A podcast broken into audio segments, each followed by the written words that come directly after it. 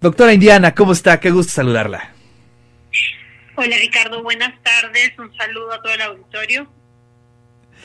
Indiana, pues es un gusto, eh, ya en, ahora por teléfono, en otro horario, en otro día, pero te teníamos que tener aquí en el de eso se trata para que nos platiques sobre lo que has eh, podido observar en esta semana, qué has leído, cuál es tu punto de vista sobre lo que está sucediendo en torno a las vacunas. Adelante, Indiana. Qué complicado. Qué complicado, exactamente.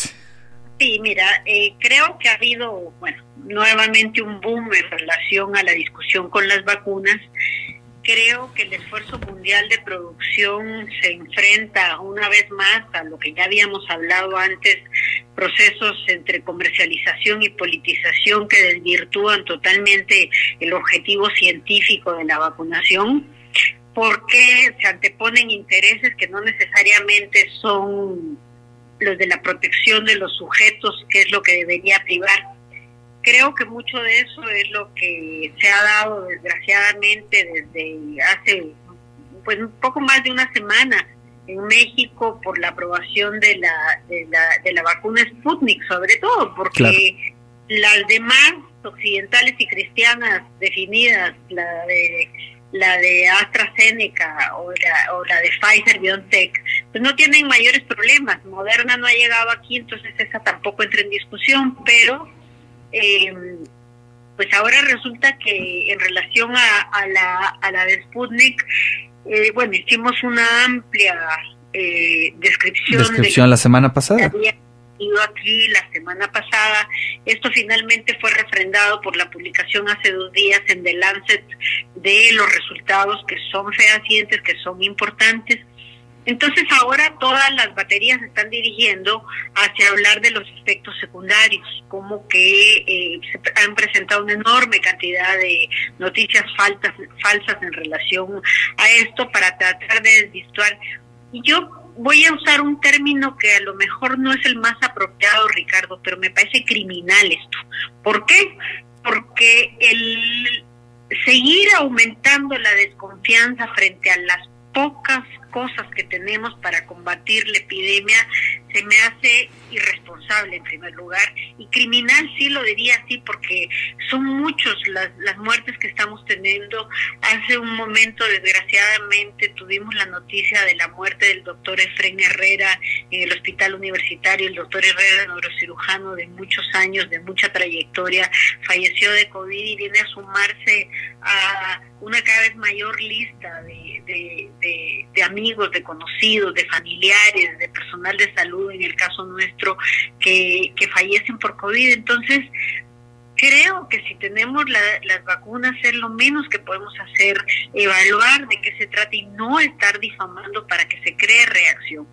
A esto le sumamos pues los bandazos que se están dando en relación a, la eh, consignación de las personas para eh, inscribirse dentro de este programa nacional, yo creo que están complicando las cosas innecesariamente. Creo que en el país hay una amplia experiencia de vacunación y que tendrían que ser procesos bastante más simples para que la vacunación llegue eh, a partir de lo que sabemos son los habitantes en el país, el INEGE tiene perfectamente definido cuáles son esas poblaciones y creo que eh, toda esta situación producida en los últimos tres días con una página que se ve sobresaturada, pues solo contribuyen al mayor malestar, al mayor, al mayor rechazo y, dudas que se tienen en relación a las vacunas. Eso, es lo lamentable en relación a esto, Ricardo. Sí, la verdad es que yo coincido contigo. Eh, desafortunadamente, híjole, como sociedad nos falta mucha madurez y pues los distintos grupos políticos deberían de bueno, tener ciertos límites, ¿no? Una cosa es la lucha política, pero eh, el estar en este, insistiendo en estos temas, eh, tiene unas consecuencias que no solamente le afecta al gobierno federal, le afecta prácticamente a toda la población. Y vaya, vaya, vaya momento que estamos viviendo, ¿no? Es decir, en los picos más complejos, eh, las muertes disparándose y además en una eh, sociedad completamente polarizada en donde no se puede dialogar. Este, se ve complicadísimo el, futuro a mediano plazo, doctor. Sí, yo esperaría que esto finalmente sea, sea superado, es difícil que sea superado, pero eh, creo que además de las vacunas estamos teniendo eh, nuevas promesas en relación a los medicamentos y creo que aunque esto no se dé a corto plazo, es importante eh, también que los radioescuchas tengan presente lo que está sucediendo con los con los nuevos medicamentos porque más allá de toda la discusión que se dio entre la Federación el gobierno de la Ciudad de México y las distintas recomendaciones particulares en relación al uso sobre todo de ivermectina y acitromicina, que ambas dos ha sido probado fehacientemente que no contribuyen y sin embargo están formando parte del arsenal que en general los médicos tratantes están haciendo en etapas tempranas de la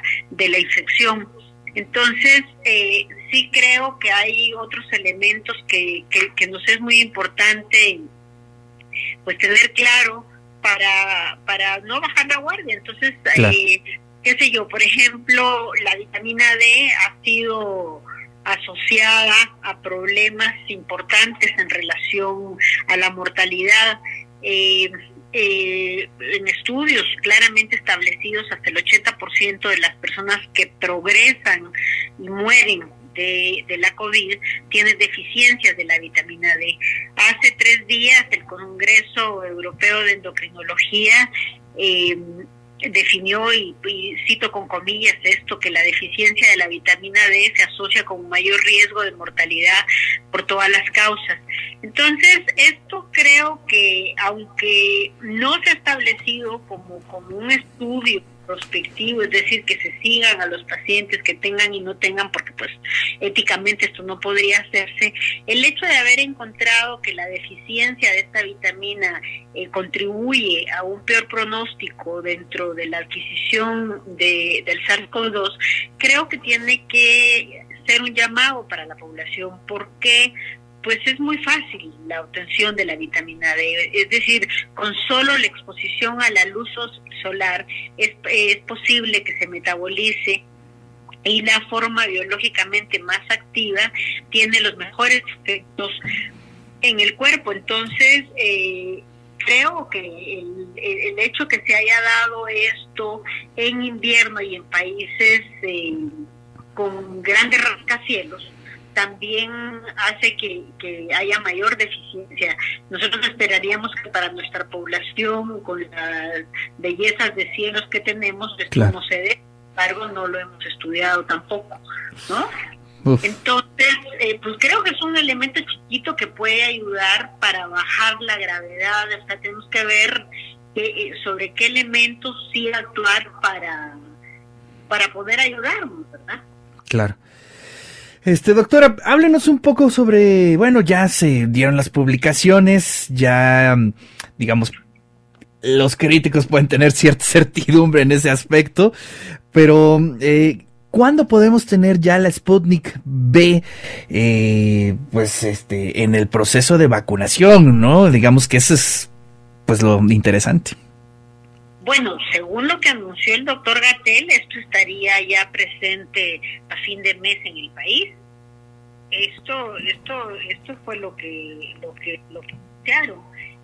En este momento, la que está ya en proceso de embajamiento en México eh, es la es la de AstraZeneca. Recordemos que se había hecho una asociación entre Y México.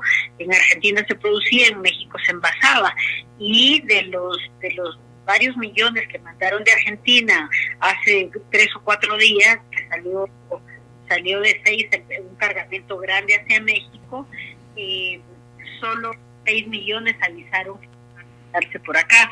Entonces creo que tanto la Sputnik como la de AstraZeneca, eh, pues a finales de este mes es que tendríamos ya la posibilidad de empezar su uso. Pues esas son buenas noticias. Vamos avanzando ahí, ¿no, doctora? Le agradezco muchísimo. Le mando un fuerte abrazo, su disposición. Sé que está casi casi la agarré en curva, pero bueno, la próxima semana podemos eh, platicar con toda la calma del mundo, doctora. Perfecto, muchas gracias a seguirnos cuidando, a no desconfiar de las vacunas, es lo único con lo que contamos y es importante que pensemos todos y todas en vacunarnos. Así es. Eh, le mando un fuerte abrazo y bueno, pues ahí está la columna de la doctora Indiana Torres cada semana aquí en el De eso se trata.